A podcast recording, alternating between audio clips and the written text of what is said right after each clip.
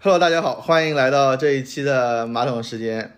这个很久没见了，这一次之所以说很久没见，是我们很久没有在线下来录播客了。这一次跟戴老师还有佳明，这是做到了一个空间。对对对，线下来录，感觉还是有点不太一样，就是面对面的互动，也没有网上这个网络不好啊，看不到脸啊，就算开了视频看到脸有点滞后啊等等的这种这种情况，线下录的感觉还是会更好一点啊。今天我们聊的话题，我觉得是一个挺有意思的话题。今天我们聊周期，对，周期其实是一个很大的概念啊，就是我们可能看各各种各样的书，什么霍华德马克思他也有一本周期的书，我们经常也聊到什么经济周期啊、宏观周期啊，这个周期那个周期，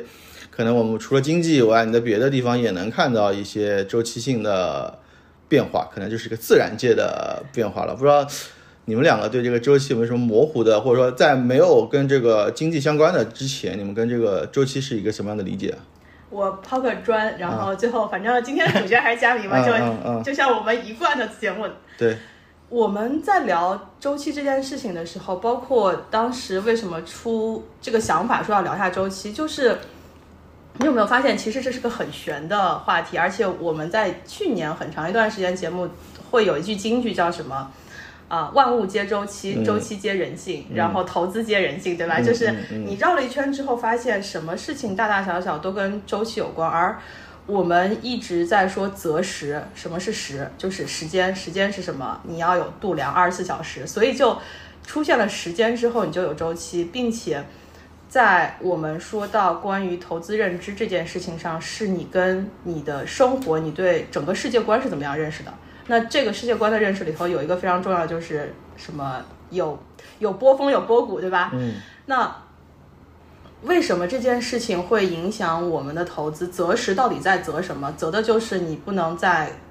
山顶上的时候去做一些错误的判断，然后你下来的时候，你不要就是你那个时间点到哪里了，在哪个位置？其实这样一反过来看，就会觉得好像。我们对世界的理解或者对投资理解，就是跟科学研究有点像，是你去找规律，嗯，你找到规律之后，顺着这个规律去做一些类似所谓的预测。那规律是什么？嗯，很大的一块东西就是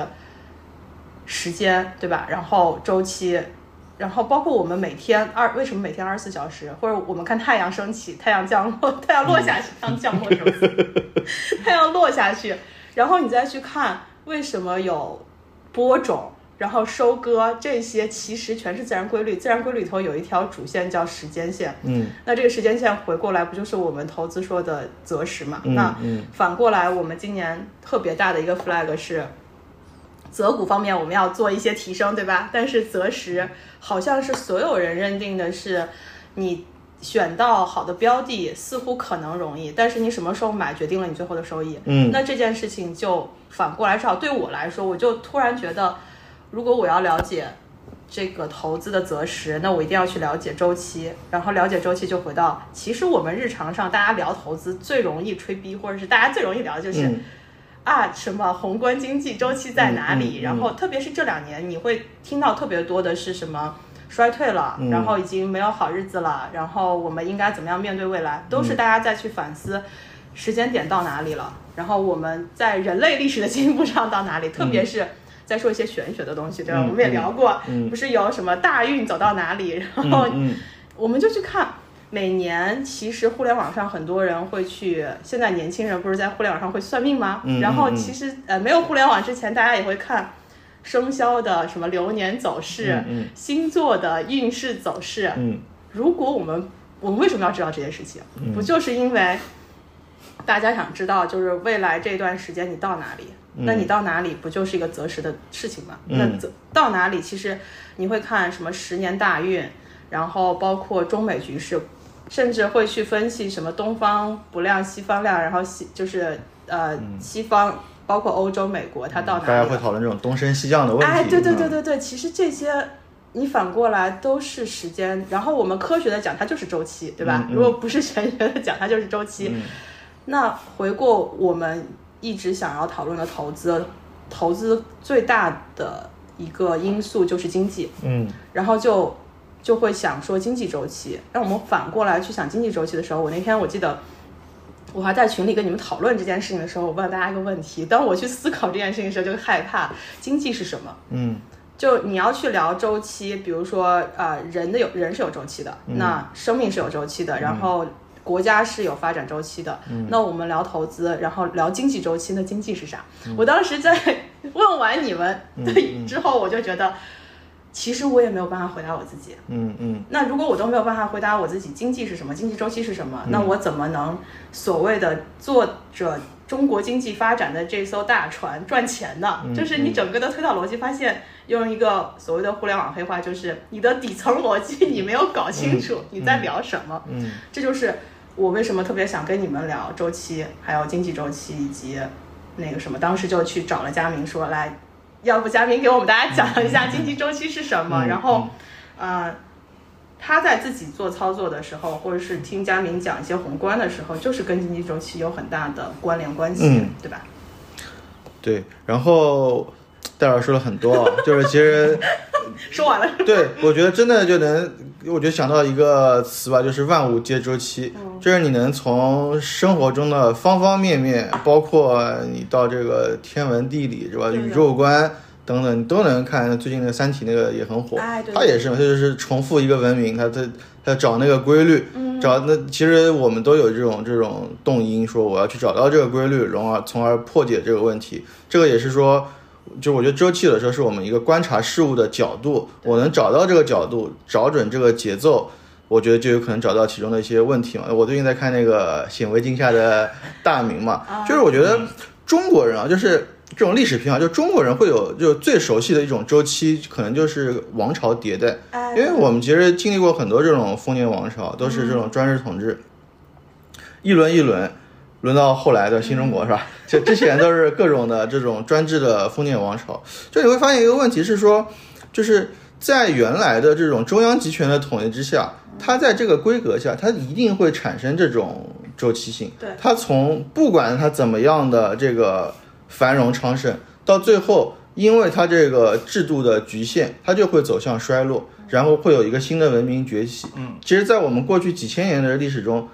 集权之后，其实也就一千多年嘛，因为之前不是一个集权的中央集权的社会，但是在这个集权的统治下，它一定就是这个周而复始的对对对，运行。但其实我们现在的经济社会也是一样的，就是我们到现代文明，就工业化之后也就两百年，但是现在的这个就资本主义社会或者市场经济，它也有自己的一定的局限性，就是因为这个局限性，其实跟那个封建的局限性也是一样的，它最终会导致。它有一个周而复始的这个重复，就是我们说的这个周期。但是这个周而复始呢，它又不能说它是简单的重复，因为这个社会在螺旋上升，对吧？对嗯这个社会在发展有一些新的这个理论，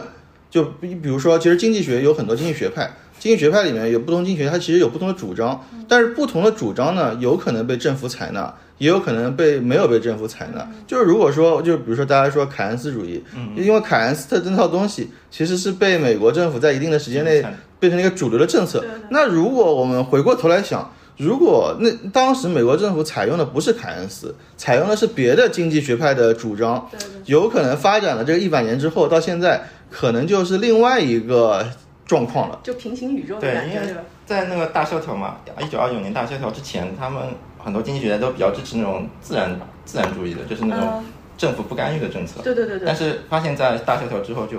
这个运行不下去了。对，就是要有个家长来管那那个时候，其实后来也有很多地方是采用国家是采用这种所谓的休克疗法。嗯休克疗法就是我不管，就是市场自然会好的，这个是欧美比较流行的一种看法。但是像那个零八年处理经济危机就是伯南克嘛，伯南克他得诺贝尔经济学奖，主要就是因为他研究那个一九二九年的大萧条嘛。他就说，如果当时他来，他其实零八年的那套做法，就是美联储作为最后一个担保人来做这个事儿，就是他其实是学了三零年这一套的。但如果说当时的美联储，或者说当时的美国政府也有类，当然这个时代不同。其实一九三九年的时候，一九二九年的时候，其实美国也不能算是有这么强的政府的全球的这个能力，因为那个时候其实美英还没有到一个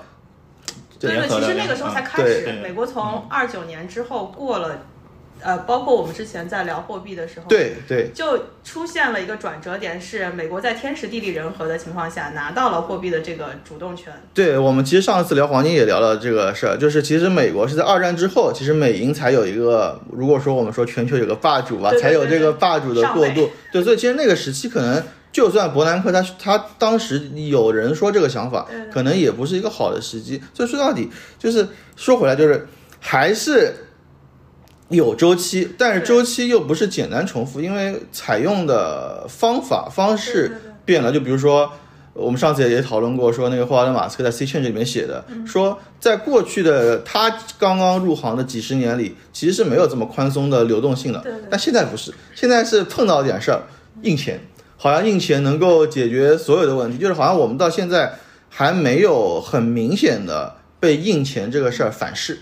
但是好像我我我自己的感觉啊，就是这个是这个反噬迟早会来的，但是你也不知道在什么时候来。哎，这件事情就回到你在刚说的过程中，特别是在说历史的朝代的迭代的时候，我就特别想起来一句爱名人名言，嗯嗯，丘吉尔说什么？丘吉尔应该是丘吉尔，我猜。不是丘吉尔就是鲁迅。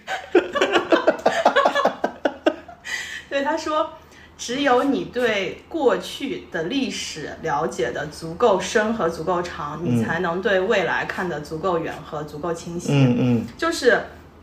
我们一直在说，科学研究也是去，就大家所有做的事情都是在理解这个世界。嗯然后包括你刚刚说的欧美奉行的一些让自然的力量让这个世界回到正轨上的这些操作，其实包括医疗学上也有也有这些操作。就是其实人类的力量可能非常小，但是人类在宇宙中存在，它其实是在尝试去理解宇宙运行的规律，这就不就是我们所有科学在做的事情嘛？嗯那人类的理解可能是很有限的，人类通过自己的理解去验证说这个规律是不是按照这样方式进行的，而大家看到整个所谓人类文明的进步，就是所谓的螺旋，我们找到一个规律，然后去验证，但是中间有一些条件发生变化之后，它可能又会产生新的一些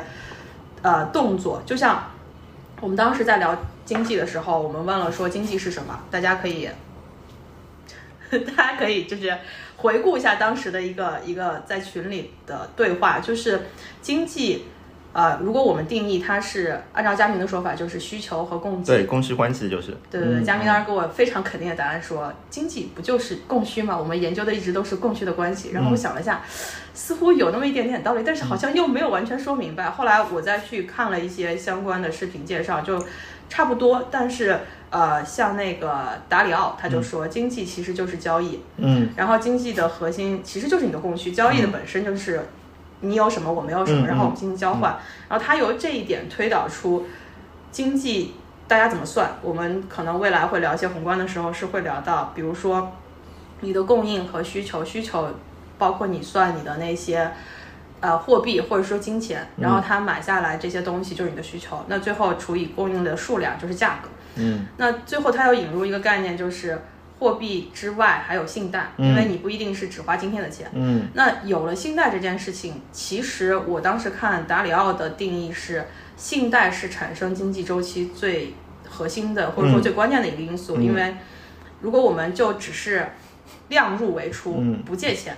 我今天有多少钱，我生产多少钱，然后我有需要多少，我就这样匹配的话，它是其实是一个根据生产力的变化一条直线向上。嗯然后如果我是有了信贷，它就可以借明天的钱。那么本来一条直线，你就会发现我把未来的钱移过来，嗯那这边需求就是你今天是花了未来的钱，你这个需求就上去了，它其实就有一个上升。那如果在你还钱的时候，你要去压缩你的这些需求，压缩你的消费，那它就自然有一个下降。所以就是由于信贷让你可以用未来的钱，所以造成了这样的波动上对下。达里奥的这个逻辑，其实我我感觉是比较新的，就符合最近几十年的一个趋势，就是不管是企业还是政府，都有比较明显的一个信贷扩张。因为我觉得信贷扩张这个行为跟我们这个印钱本身也是有关系的，因为你你在这个印钱的这个就印钱的这个上升的周期里，你通过信贷扩张，你是能够就是带来一定的好处的，不管是政府还是这个企业都有这个好处。但是达里奥那个周期，它就比较就是就对对，它其实比较粗暴。就比如说，你一旦这个信贷的杠杆爆了，那你就会产生，其实就跟我们现在最近的一些房地产企业一样，就是你这个房地产行业整个就会洗牌。那有些公司，比如像恒大这种公司，它现在还没倒闭啊，但有可能最终它的这个可能是会倒闭或者重组或者怎么样。它的这个就是因为信贷周期一旦上升之后崩了，它这个崩的是很厉害，就跟我们一五年那个牛市。其实啊，杠杆牛就是这个逻辑，对吧？对，其实也是一样的。一旦这个资金链断了，它这个崩的速度是非常非常快，我觉得是一个非常剧烈的一个影响。对对对对对，其实我也很同意，就是现在的最近几十年这个信贷的扩张本身是一个，就是其实是一个非常危险。就我们我们最近也能看到一些新闻，是说美国的那个债务上限又到了一个红色警戒，对，已经到上限。然后拜登也说说未来十年不会再去。把，因为他们之前也可以通过一些法案把债务上限往往上提。其实这跟我刚刚说的印钱这事，我觉得也有点像，就是你好像就是通过一些方式方法，好像能够在一定的时间内缓解这个事儿，但最终这个隐患。是，其实就是个灰犀牛，大家都知道的，一定会出问题，就一直往后拖，就是那意思。只是不知道什么时间点会发生这件事情。对，但总有人要解决这个问题。我觉得美国这种制度的话，直接就等于说，到底是在哪个总统里去完成这个事儿，或者是背这个黑锅？接接盘侠是谁？对，而且他到底能不能接得住，还是说他就直接就接不住，直接就搞崩？那搞崩几年之后，或者搞搞崩几十年、十几年之后，再迎来一个上升的周期？我感觉这个信贷的这种。影响崩盘，或者说说这种债务的问题，会导致一个更加剧烈的，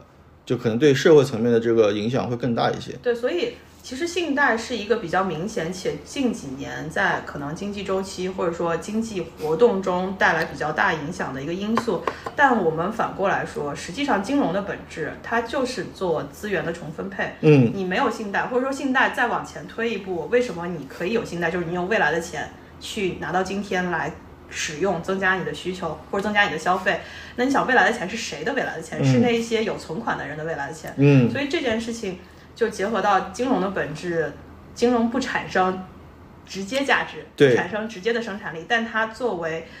资源的搬运工，把一些闲置的钱放到了一些需要钱但没有钱的地方去扩大生产力，所以。呃，我觉得只是用这样一个，虽然达里奥的这个模型会比较简单粗暴，但是帮助大家理解经济周期的最最最最朴实的一个逻辑，我觉得是至少对于我这样一个小白是有起到作用的。嗯嗯。那我们从这点出发来说的话，就可以再往再往深入聊一些，毕竟大家也在聊经济周期的时候听过一些名人名言，比如说我我记得最。印象最深，我现在已经笑了。周星涛，一个非常有名的已故的这个名人说，对吧？人生发财靠康波。对，那呃。我们去搜了一下，就其实如果大家真的去讲经济学周期的话，比较出名的就是三个，一个是康波，对吧？然后一个是这个名字也不是很好念，叫朱格拉。朱格拉周期。对，还有一个叫什么？基钦周期。就属于我发音都不能发的非常好的。对，都都是外国人，所以说这个名字比较。对对对，就是翻译成中文的。然后康波的话是一个非常大的周期，对吧？康波是一个六十年的一一个周期，他是一个俄国人，苏前苏联的一个人提出来的。嗯。六十年，基本上人生也就，如果你能活双甲子，也就是经历两个大的康波周期。所以真的，折就是翻译成白话，这就是为什么周金波说人生抱负靠康波。你能不能踩住这六十年的机会很重要，因为基本上一个人一一辈子就一次康波了啊。啊，那那真的有，其实还挺有道理的，对吧？嗯。他那康波他在说这个六十年一次，他主要是从哪个角度去看，说？就是推动康波周期的原因是什么呢？推动康波周期的原因，我总结下来，主要还是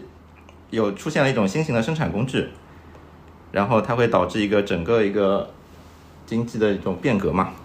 然后一般一个新的技术创新大概就是六十年一个周期。那它这种经就是所谓的技术创新是那种颠覆性的是吧？对，颠覆性的。那历史上来说，就是如果虽然我们不能非常好的预测未来啊，但过去历史上康波周期出现的时间点是工业革命算一个吧？这个感觉是划时代的这个。对，一般是那个十八世纪，一九一七八二年开始到一八四五年是第一个第一个康波周期，主要是以呃纺织和蒸汽机的技术为主。哦，对。然后之后就是。我们近代史开始的，就一八四五一八四五年左右，然后到一一八九二年左右，那时候是钢铁和铁路啊，带带动了一个交通运输，交通还有一运输的段什么支嗯付先要支付先修路，修路，对。是 不是觉得我知道很多这种。名人名言？感觉是德云社毕业的。然后第第三个康波周期主要是那个电气和重工业、重工业和化工业，就是一八九二年到一九四八年。那就是现代制造业开始出现比较大规模的这种，是吧？对，然后之后的话，之后一个周期会相对短一些，是总结下来大概是一八四一一一九四八年到一九九一年左右，它是主要是汽车行业和电子计算机的行业。哦，嗯哎，真的基本上也是我们如果能，嗯就是回顾历史上比较大的变革，对生产力发生巨大的变化，对吧？对哎，新能源车算不算？其实是不新能太算。新能源车应该是现在这个周期的，我我觉得哦认为就是可能是汽车第二代。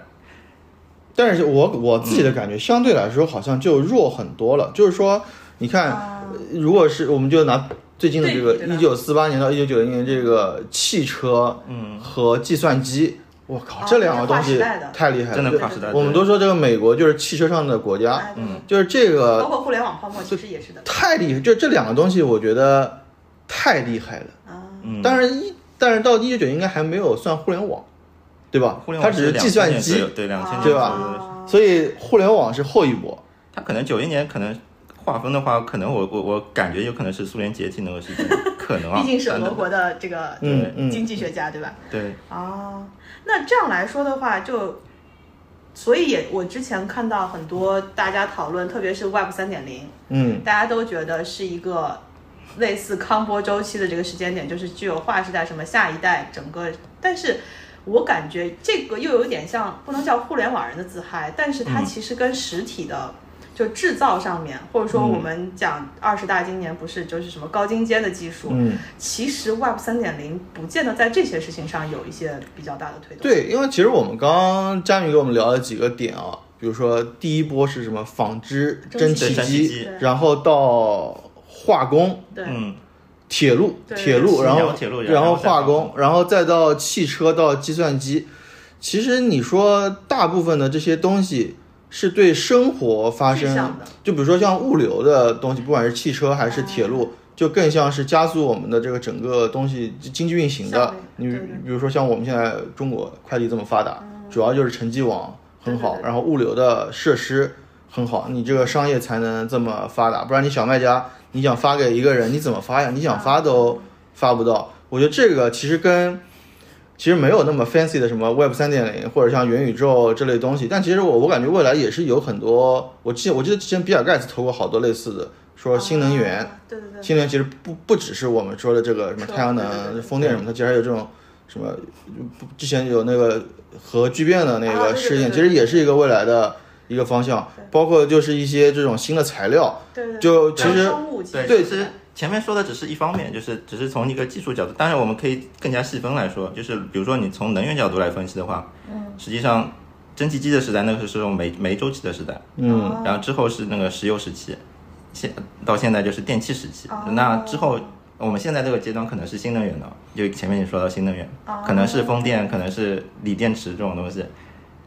对。哦。对对，整个能源如果我们能源革命的这个这个更替是很厉害的，当然，如果从交通交通运输的周期来看，就是最早就是铁路，嗯嗯。然后最最早蒸汽机，然后铁路，然后汽车，然后飞机。嗯，那之后之后真的真的要还真不知道是什么对。就冲出有可能是有可能是是那个 SpaceX，我也不知道什么东西，可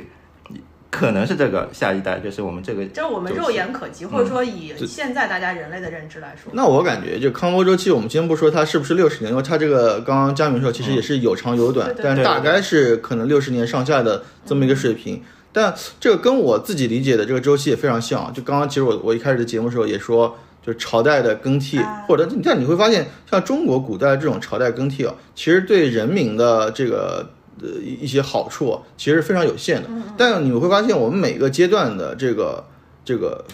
比较上一个台阶的变化，都是科技的变化，就是全球的科技水平会让整个的经济蛋糕变大，但只不过说我们可能在里面到我们想要找的是怎么去切蛋糕的时候，我们也能分到一点，对吧？这个其实我们在聊各种各样的事儿，嗯其实是想说，对，因为你不知道未来之后是什么什么一个新技术来，啊，对，就其实一级市场、二级市场投资都是一样的。对这个里面踩上那个点。对，这个里面其实就分了两件事儿，一个是蛋糕是有没有变大，嗯如果蛋糕变大的话，我怎么能够分到分到就是蛋糕怎么分的等一下，我。又要说起京剧了。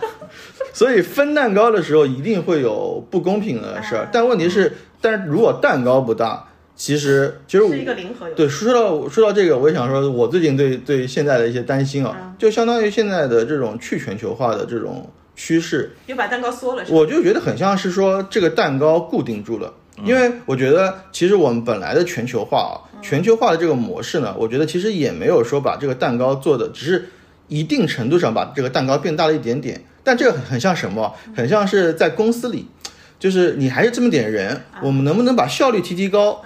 再给公司创创收呢？但并不是说我们通过一种新技术打开一个新市场，啊我的就如果从这个开源节流，是从节流的角度，我觉得全球化这个事儿 很像是从节流的角度去把这个事情把这个效益变高，但并不是说因为我有一个科技提升，我突然这个蛋糕变大很多，那我靠，我们大家都能来分更多的东西对对，对很有这样的感觉。这个就就是谁动了我的奶酪，对吧？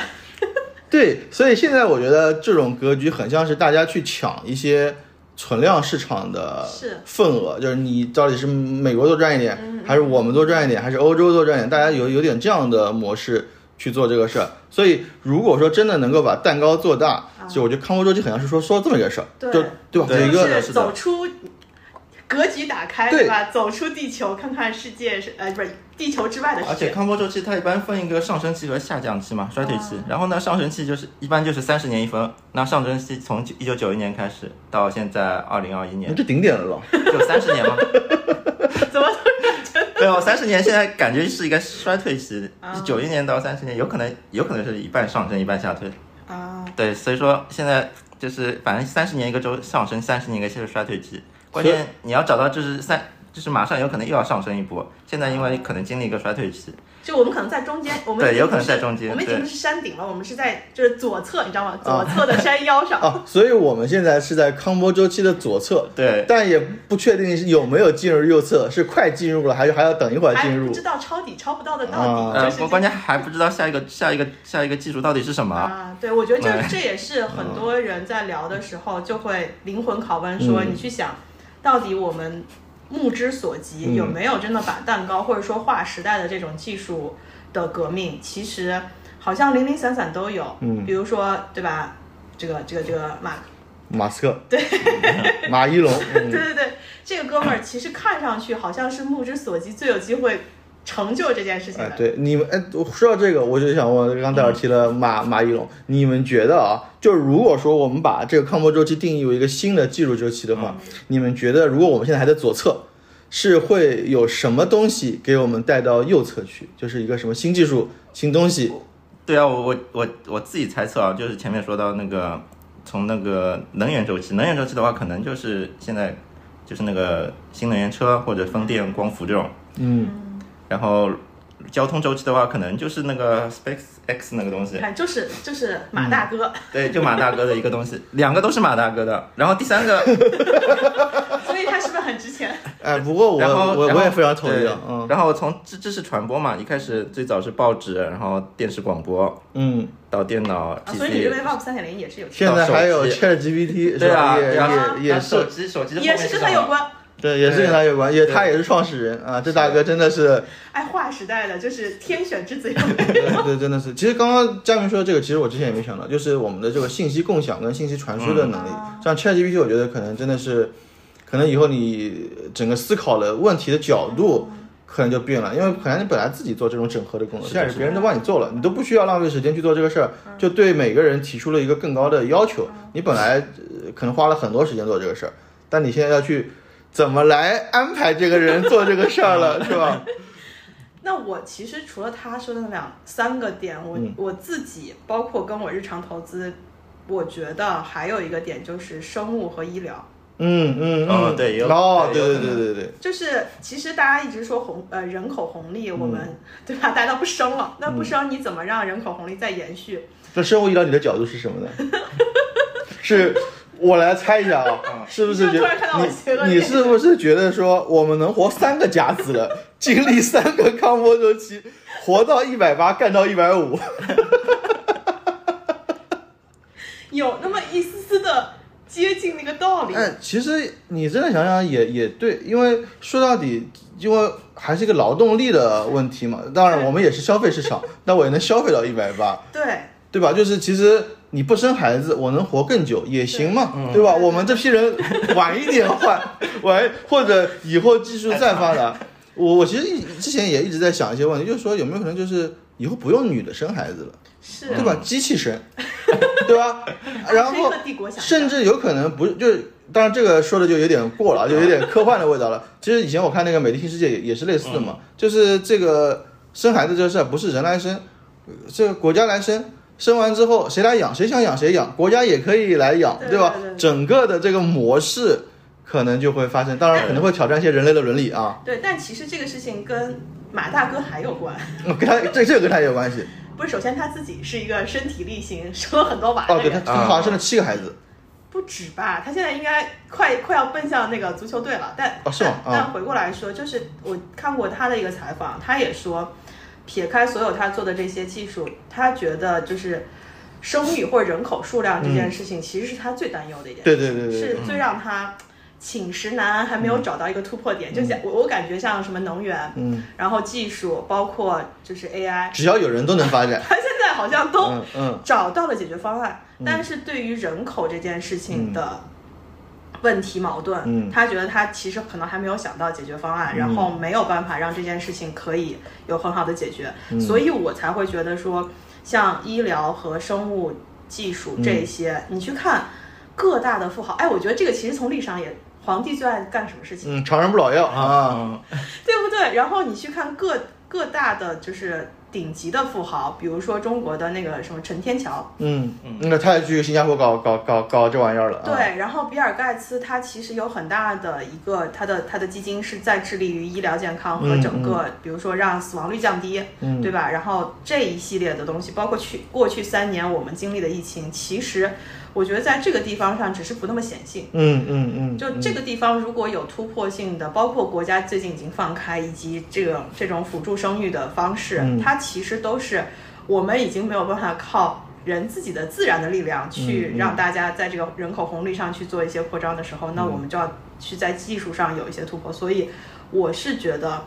呃，医疗，嗯，然后生物，是是是，其实是一个长期的市场和需求，再加上人口老龄化，就你先别说新生出来的问题，对吧？新就解决先考虑一下怎么延缓衰老，对对对，让我六十岁的时候看上去像四十岁。现在是有的呀。那个美国的不是有一个首富前呃不是首富，反正也是个巨富。前一阵他说他就是这个人接近四接近五十岁，然后他不是体验了完整的一套非常严苛的从从吃饭从饮食到运动、嗯嗯嗯这一系列的操作，让他保持大概十八岁的心肺还是三十岁的心肺这种。这个其实我也有听说过，就是你们有听说过那个干细胞移植吗？对对对对对，干细胞移植其实有很多人都去做了，是据说有非常明显的效果对对，对就是能让你的人看上去年轻十到十五岁，就是你的，而且本人来说，不只是外外外形上年轻啊对对，本人他的体感上，你的精力旺盛程度，就比如说我，我现在我快四十岁了，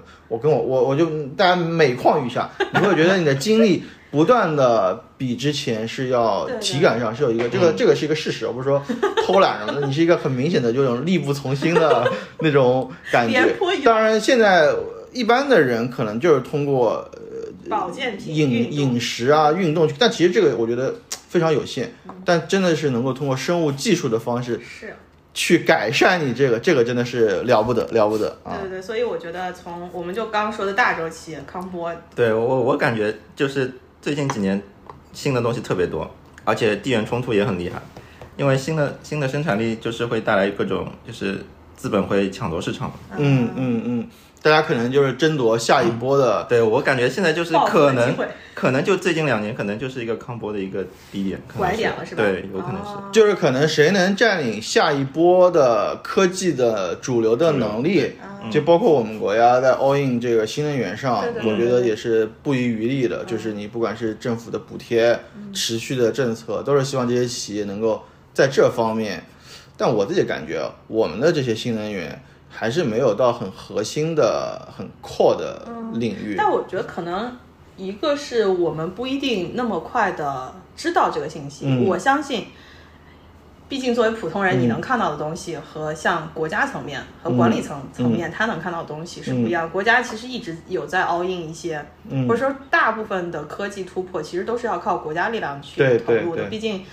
你的这个集中办大事儿这件事情是要有一定的协调管理的这些这些储备的。对，甚至包括我们之前在聊芯片时候，其实呃，顺便说到投资，就是为什么我们也聊到军工是一个大家在看的东西，就是芯片当时我们聊它的难点不在于技术了，它在于量产。嗯其实这些技术从国家研究层面是都已经有的，嗯只是说你在量产投入到生产上和我们说的康波这些具体的生产制造上面，这个路径其实是需要靠民间资本或者说民营企业这些来做的。那康波，我感觉我们已经哎聊到了一些契机，嗯。但是这个东西还是离我们实际的生活稍微有一点远。大家平时聊聊天、吹吹牛是可以的，嗯嗯。那再往下，大周期之下肯定还有小周期的、对，有个小周期就是一个你刚刚说那个朱格拉对。朱格拉周期。嗯，它我们也可以称之为那个设备投资周期。嗯。对，那时候是一个，它是一个最早的周期论的一个周期说法说法。对，它大概是多久啊？一八六二年的时候，一个法国人提出来的。哦，啊，朱格拉是个法国人。对 难怪名字这么难念，是吧？嗯嗯那设备投资这个听上去就跟就比康波这种更宏观的大周期跟我们的实体经济或者说对，就是有关一些。稍微微观一些，就是嗯因为康波太宏观了。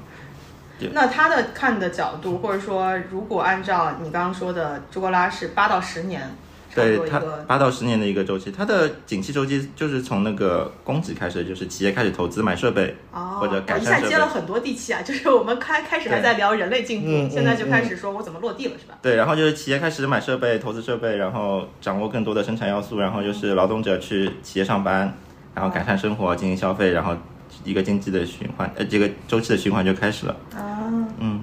那从这个角度来说，我们现在或者说历史上比较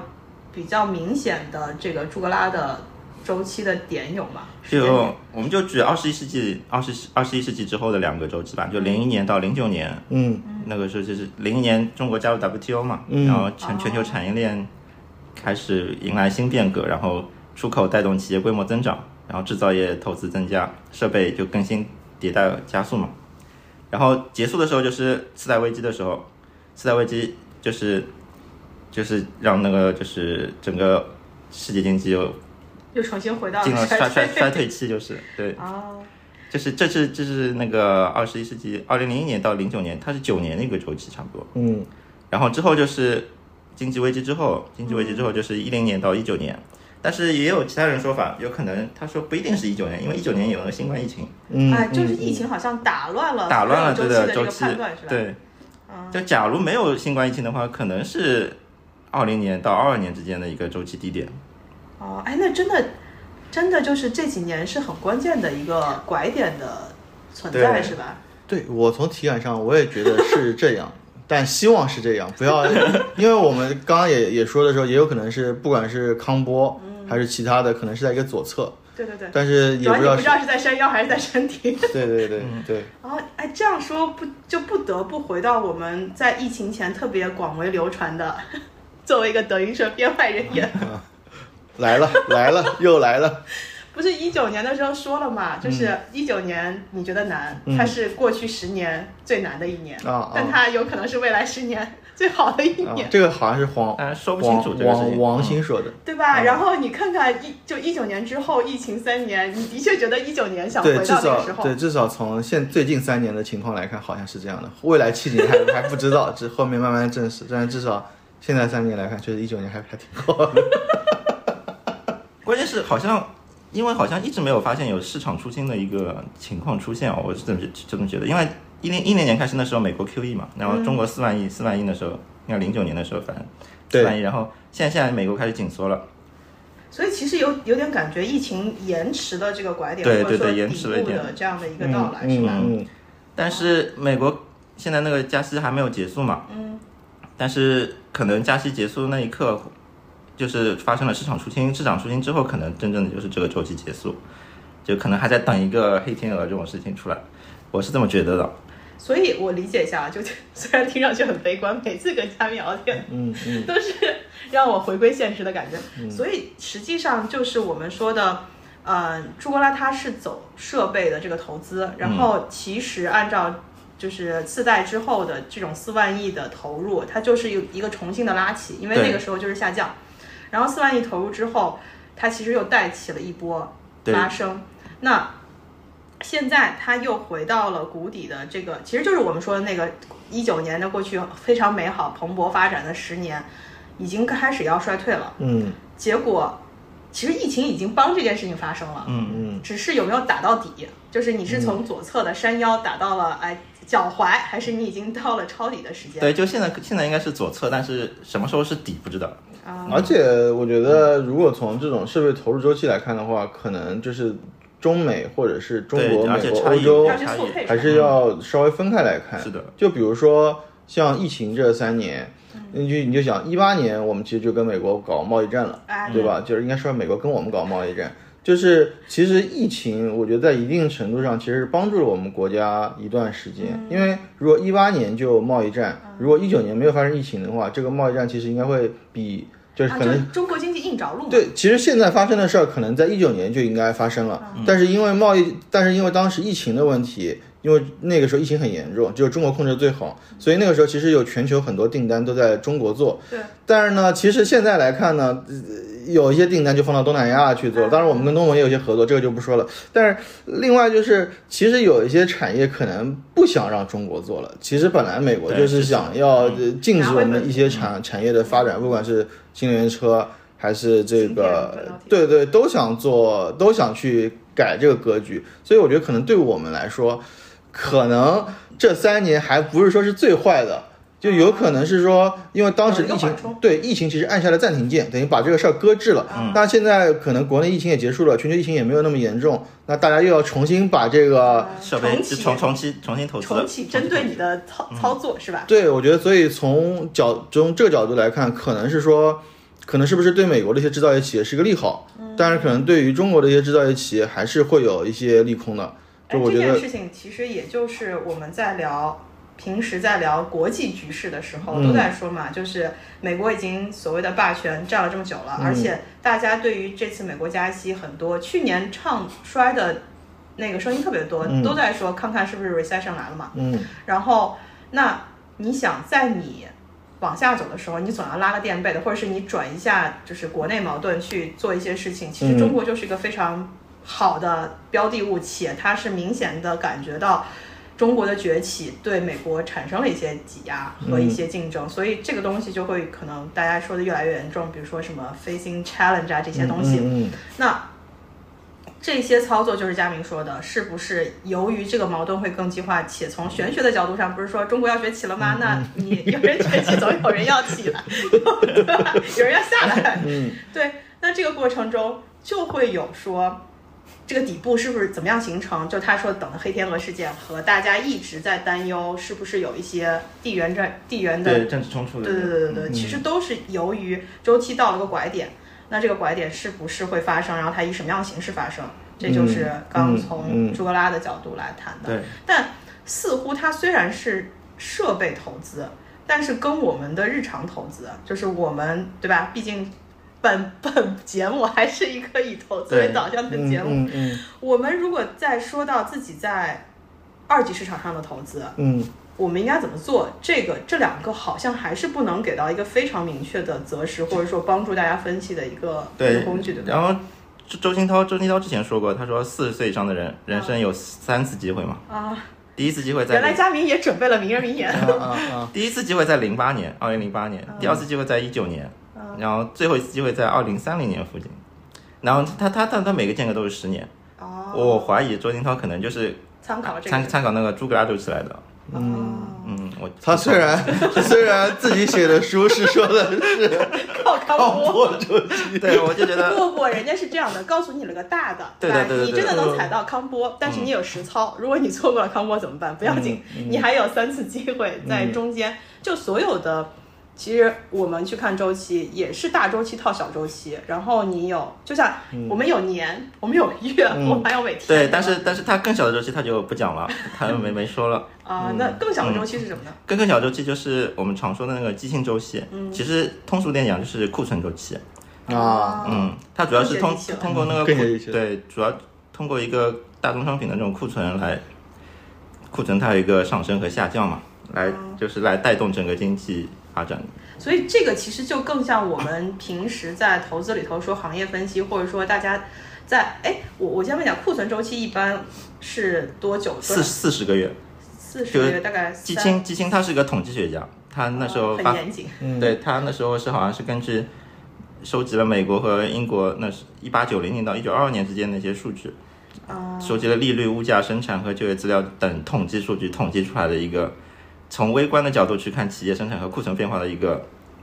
一个一个就是波动是吧对一个波动，它统计下来就四十个月一个周期。嗯，这这非常符合佳明这个量化这条路径的一个方法论和 底层逻辑，对吧？嗯所以这个看下来也挺跟我们日常说到什么一波牛熊的这个时间长短很接近啊，对吧？差不差不多，真的差不多。就是你要看一个什么，一个人投资水平基本上是三年到五年嘛，那四十个月也差不多是三年以上，然后它的整个一个一个轮转，对吧？对，这个就很接地气了。包括我关注的一些这种景气度的投资者，他们就是跟的这种数据，比如说看光伏的，就会去看这种硅片的价格、库存。对我们之前说到大宗交易，说到铜啊什么这种东西，其实铜的上升、价格上升下跌，其实很大一个因素也是看库存。哦，对，包括半导体也都是一样的，也是看库存嗯消耗的怎么样，然后有没有去库存。啊，对，包括这两年不行，也是说前两年是大的半导体的顶部的周期，所以它积累了大量的库存。哦那你之前的那波周期的顶部越高，那你这你要消 下面的谷底就越深。就是左侧就会越长，因为你嗯要消化的时间就因为顶高了嘛，你要左侧就慢慢慢慢也对，因为很多时候也不是一步到位的，所以需要一个时间去消化。哦，哎，那既然这样听下来，其实我们说的这个呃库存周期是跟大家投资最有相关的。那佳明稍微对我讲细一点，我们认真的做一下学习。但它主要是分四个阶段。嗯，那我们从就是从低谷吧，低谷说到上面嘛，就是好的最最最低谷的就库存最低的时候，就是被动去库存的阶段。嗯，然后我们就是从被动去库存，然后主动加库存，然后被动加库存，然后主动去库存四个阶段，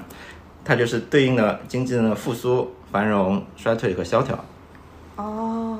嗯，那整个这四个，这个也是我们日常听到各种在说投资的时候用到的一些词，是吧？就是我现在属于经济复苏或者经济衰退的这个周期，然后它会有一些什么样的投资产品去做匹配，以及说，如果我去看像你们刚刚举了各种行业的例子，那它都是要看我这个行业，如果我要投这个标的，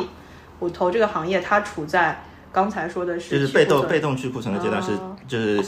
比较好的一个低，就是库存最低的时候。那库存最低的时候，哦但有可能库存最低的时候可能是就是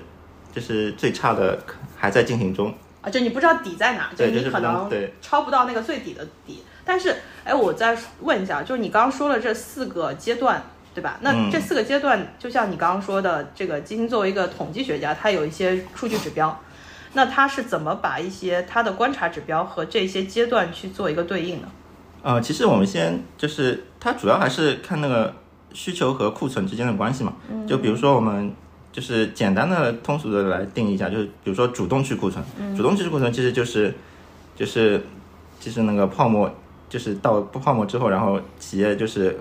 发现那个产品就是已经卖不出价格了，嗯哦然后大家都主动抛售，那时候那时候就是需求下降，然后库存也下降，这是一个主动去库存的阶简单。来说就是服装店的清仓甩卖。对对，清仓甩卖，对对对。换季大甩卖对，他知道已经没有这么多人需要了，但是你只要降价，有可能有些人也愿，就就消费者也可以有库存嘛。我我在家先放着，我过两年再穿也行。听上去是个囤货行为。那主动去库存之后，就是呃被动的去库存，对吧？被动去库存的话，就是就是库存还在下降，但需求慢慢开始起来了，就是一个复哦复苏苏复苏阶段。哦，然后在之之后就是主动加库存，就是需求也好，然后大家都很积极的在，就企业积极地在购货嘛，然后就是库存就是的企业在积极的生产，然后库存就上去了。哦，然后最后就是到一个泡沫阶段，就是被动加库存，就是其实需求已经在慢慢下行，但是库存因为企业那个停工，呃，就是企业一直还在生产，但是生生产力已经上来了，生产上来了，不能但是立刻停工马上拐点，就是马上我要停下来也停不下来那种，就是就跟那个，就跟大家关注比较多的这种面板，就是最近也大家也在说这个面板的这个复苏周期，就是 TCL 跟那个京东方嘛，就是它加了两条产线之后，因为每条产线的投入是要花钱的，那我我在那个主供主动加库存的时候，我就新开了产线，这个产线的投入能不能在这个周期把这个钱赚回来？其实不好说的，但是它它因为其实被动加加周期呃加加库存这个事儿，其实我理解只是在这个这个周期里面有，但其实你在实际过程中，他也不知道这已经现在已经到了这个被动被动的这个对对对这个点了，但是他又得不停的生产。就是你想，如果我是一个企业的经营者，我我投入这两条新开的产线，我肯定是说我要生产到多少，嗯，然后卖掉多少，我能收回这个成本的。对对所以如果说，比如说我们刚刚说的主动加库存到被动加库存的这个周期时间非常短的话，就这间这假设这个周期里这段时间很短的话，那很有可能我这两条生产线就砸在手里了。啊，对对，因为嗯这个就跟那个就是其实这个泡沫快要爆的时候，就是其实已经到了泡沫阶段了。嗯，啊，就是相当于如果大家都发现这是一个需求市场，然后都拼命的挤进去，挤进去之后，对，然后发现就是大家购买力其实没有那么对旺盛，就是啊，然后但是你已经砸进去的资本，你总就是等于说不是经常有生产线上的问题是，你不开工就一定是亏钱的，所以你怎么样都得开工，开工的对时候就会有库存，然后就会出现你拉不住这个这个生产的线，然后它就冲出去了，那这个就是被动加库存的一个时间点，对吧？对，这个我感觉这种库存啊，其实跟我们平时工作的企业决策就非常的相关了。我我我前前几天也听了一个节目，他说的就是去年就二二年的时候，大家在在雪球上有一个很很很很很一个很很一个有有个标的哦，大家讨论的非常非常热，然后这个争议也非常大。不知道你们知不知道，就是中原海控。哦，就是前两年因为那它那个就是美国需求非常旺盛，然后就海运非常发达对对，，中原海控二零二二年还是二零二一年，我有点忘了好多。好多年对他赚了，大家说他赚了十年的钱，就是他把未来十年的钱了都赚了。然后现在的海运就是一个，就是现在也有点萧条了，非常非常萧条，就是就这走下坡。对，但这个生意是什么样的？其实大概这么一个逻辑，就是全球贸易的绝大部分的这个交易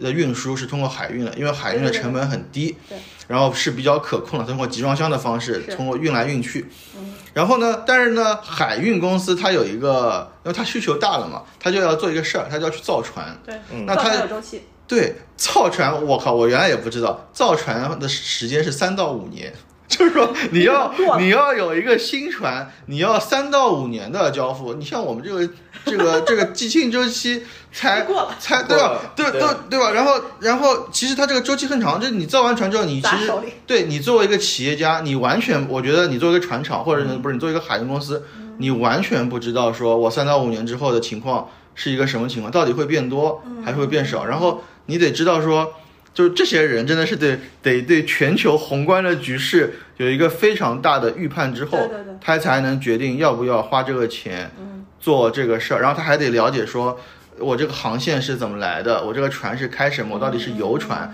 还是货船？造的船不一样，造什么样的船是非常非常复杂。但这个钱你花就花了，然后，然后因为在航运的高峰期就景气周期里面的时候，它的船因为每年生意很好嘛，对对对它船就会维护的很好，所以它的船折旧是很慢的。但是呢，你在萧条的时候，这个有钱了。这个船都不开，你也不赚钱，你的船的维护就很差，然后你的船的寿命就会很差，就有有的船可以用二十年，有的船可能只能用十年，甚至更短。说到这个，就是所以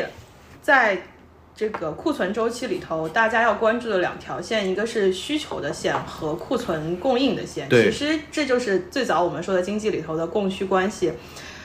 因为有一个提前期，或者说凡事都是有一个你需要时间来产出。对，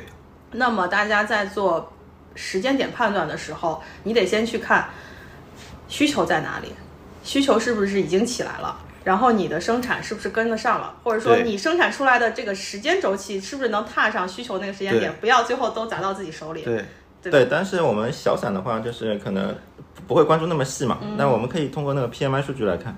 PMI 数据它有一个细项，就是原材料库存，还有一哦。个产成品库存数据。嗯，那中中国看 PMI，那美国就是看那个 ISM，I ISM 制造业存货指数。哦，就是美国 I 啊，美国的 I ISM 就是中国的 PMI，其实是一个东西，就是名字不一样而已。所以这个其实是会告诉大家说。生产制造的这样的一个库存，对对对到底是什么样的一个水平？它有没有可能会造成说，已经已经已经过量了，或者说已经，哎，那这个角度上，如果到具体的就是投资判断的话，你反而是如果这个库存量不够，但是你明显的发现需求量够，对，这其实是一个涨涨这就是底部的开始，哦嗯，底部的。对，PMI 数据是每个月公布一次嘛，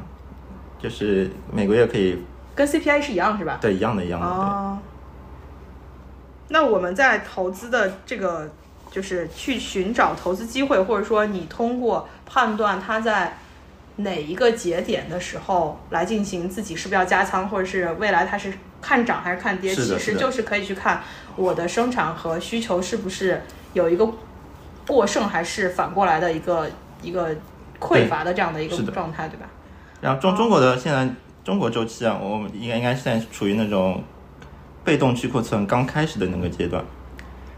然后美那已经是谷底了，按照对个，应就是差不多谷底的阶段。嗯哼。然后美国的话就是在主动去库存的阶段，然后欧洲的话可能更滞后一些，可能在那个被动加库存到主动去库存之间嘛。啊，所以等于说，整个大家的体感来说，从一九年之后都是一个左侧，只是中国左侧现在感觉已经到了底部的这样的一个状态。这其实跟去年就过去，其实二一二二年整个中国市场的表现也是类似的。嗯，就是你想，如果说股市是经济的晴雨表，它有个提前量，那它会提前反映这个经济到哪个状况。那其实二一年，特别是二二年，为什么说整个估值都到了底部？嗯就是因为按照他说的这个库存周期，被动去库存，其实我们已经是刚开始了嘛。那其实它就是个底部要复苏。嗯，那在过去两年，实际上就是一个左侧下降下降到接近底部，而美国其实就是我们之前说的，它开始加息，然后对对对它从上面下来，它其实还没到底部。这也是为什么我们上次聊了说可以开始考虑配置美股资产这件事情，但大家都觉得价格还没有便宜到像大 A 我我是我是觉得美美股应该还没有到底部，啊，是因为你看了一下它的那个什么它么的黑天鹅应该还没有开始。它它它，我觉得美国应该是刚刚进入主动去库存的阶段。是你看过他的这个 RS 对对的这个数字是吧？是嗯，哦，那这样来说的话，就我也有点理解大家为什么去年那么惨之后，很多坚定的投、坚定的长期投资者觉得似乎反而是一个布局自己筹码的一个机会了。我再补补一句，佳明，你就觉得就是美美美国那边其实美或者美股吧，我们就说美股这个标的啊，它可能会有这种潜在的黑天鹅存在。对，其实去年二二年的时候就有很多，啊也也一直在说对吧？二二年就有很多大佬在说二三年的美股会有问题，但从目前来看，美股还挺好，好像我现在来看好像有点强于大 A 的感觉，因为就是去年年底的时候，就是都说是国内复苏嘛，然后美国是衰退嘛。然后觉得那那既然是复苏跟衰退，那反映到股市上，觉得应该我们表现更好嘛。但其实目前来看，好像也并没有，因为美国好像就如果是从年初至今的话，美股的表现还是还不错的。但这就是这就是到了具体的择时和具体的对，因为我们就可能还要更更细一点，就是它的现在周期是四十个月嘛，可能还要找一个更细一点的。嗯，我我我我我昨天也看了一篇文章，我觉得也挺有道理。他就是说，如果大家一致看多的时候啊，往往就没有什么机会。但是呢，如果大家一致看空呢，是可能有机会，也可能没机会。那你要去去伪存真一下，因为有的看空呢，就是有的时候看空呢，它的基本面还是好的。那往往是在市场一致看空，但基本面还不错，那这个时候往往是有机会。但是如果市场一致看空且基本面不好，那往往也没有机会。但是呢，如果市场一致看多，不管什么样的情况都没有机会。哎，基本上都没有什么机会。哎，这个嗯非常像什么？非常像一月份的大 A。哎，对，我觉得就是非常就就你想，我们我们在那个节前的时候，大家都在聊说，哇，就是一片，就是说哦，对对对，然后二都说零二三要起飞，不起飞就不行。对，然后在春节前大家都说要加仓啊什么，然后春节一回来发现，哎，怎么回事？怎么？就春季的躁动怎么 在一月份？一月份那个预期打太满了，啊，嗯，都都认为会更好，但实际上现在好像发现没有那么好。嗯。嗯。但是我反而觉得说，你看，就仅仅我们三个人在聊美股，嗯。大家是有分歧的，嗯，所以对于美股现在还是没有所谓的出现一致性的共识。对。然后最近你其实改变 改变小散的这些信号，大 A 对吧？你看看二月份的这个走势，其实我那天翻了一下，嗯。大 A 也就是在上下就是两三个点这样子震荡，嗯但是从体感上大家是就感觉嗯泼了很多冷水。对，是的。这这为其实都不要去找原因，为什么大 A 下跌？一月份涨太好了呀，那回调一下不是很正常吗？怎么就觉得说我一月份，你想一月份基本上三板应该是涨了六七个点，嗯，你怎么就觉得涨六七个点，现在回调一两个点不行呢？我我觉得很大程度上，我自己的感觉啊是这样，就是我们这一期正好说周期嘛，我觉得人类社会最大的一个周期还是信心。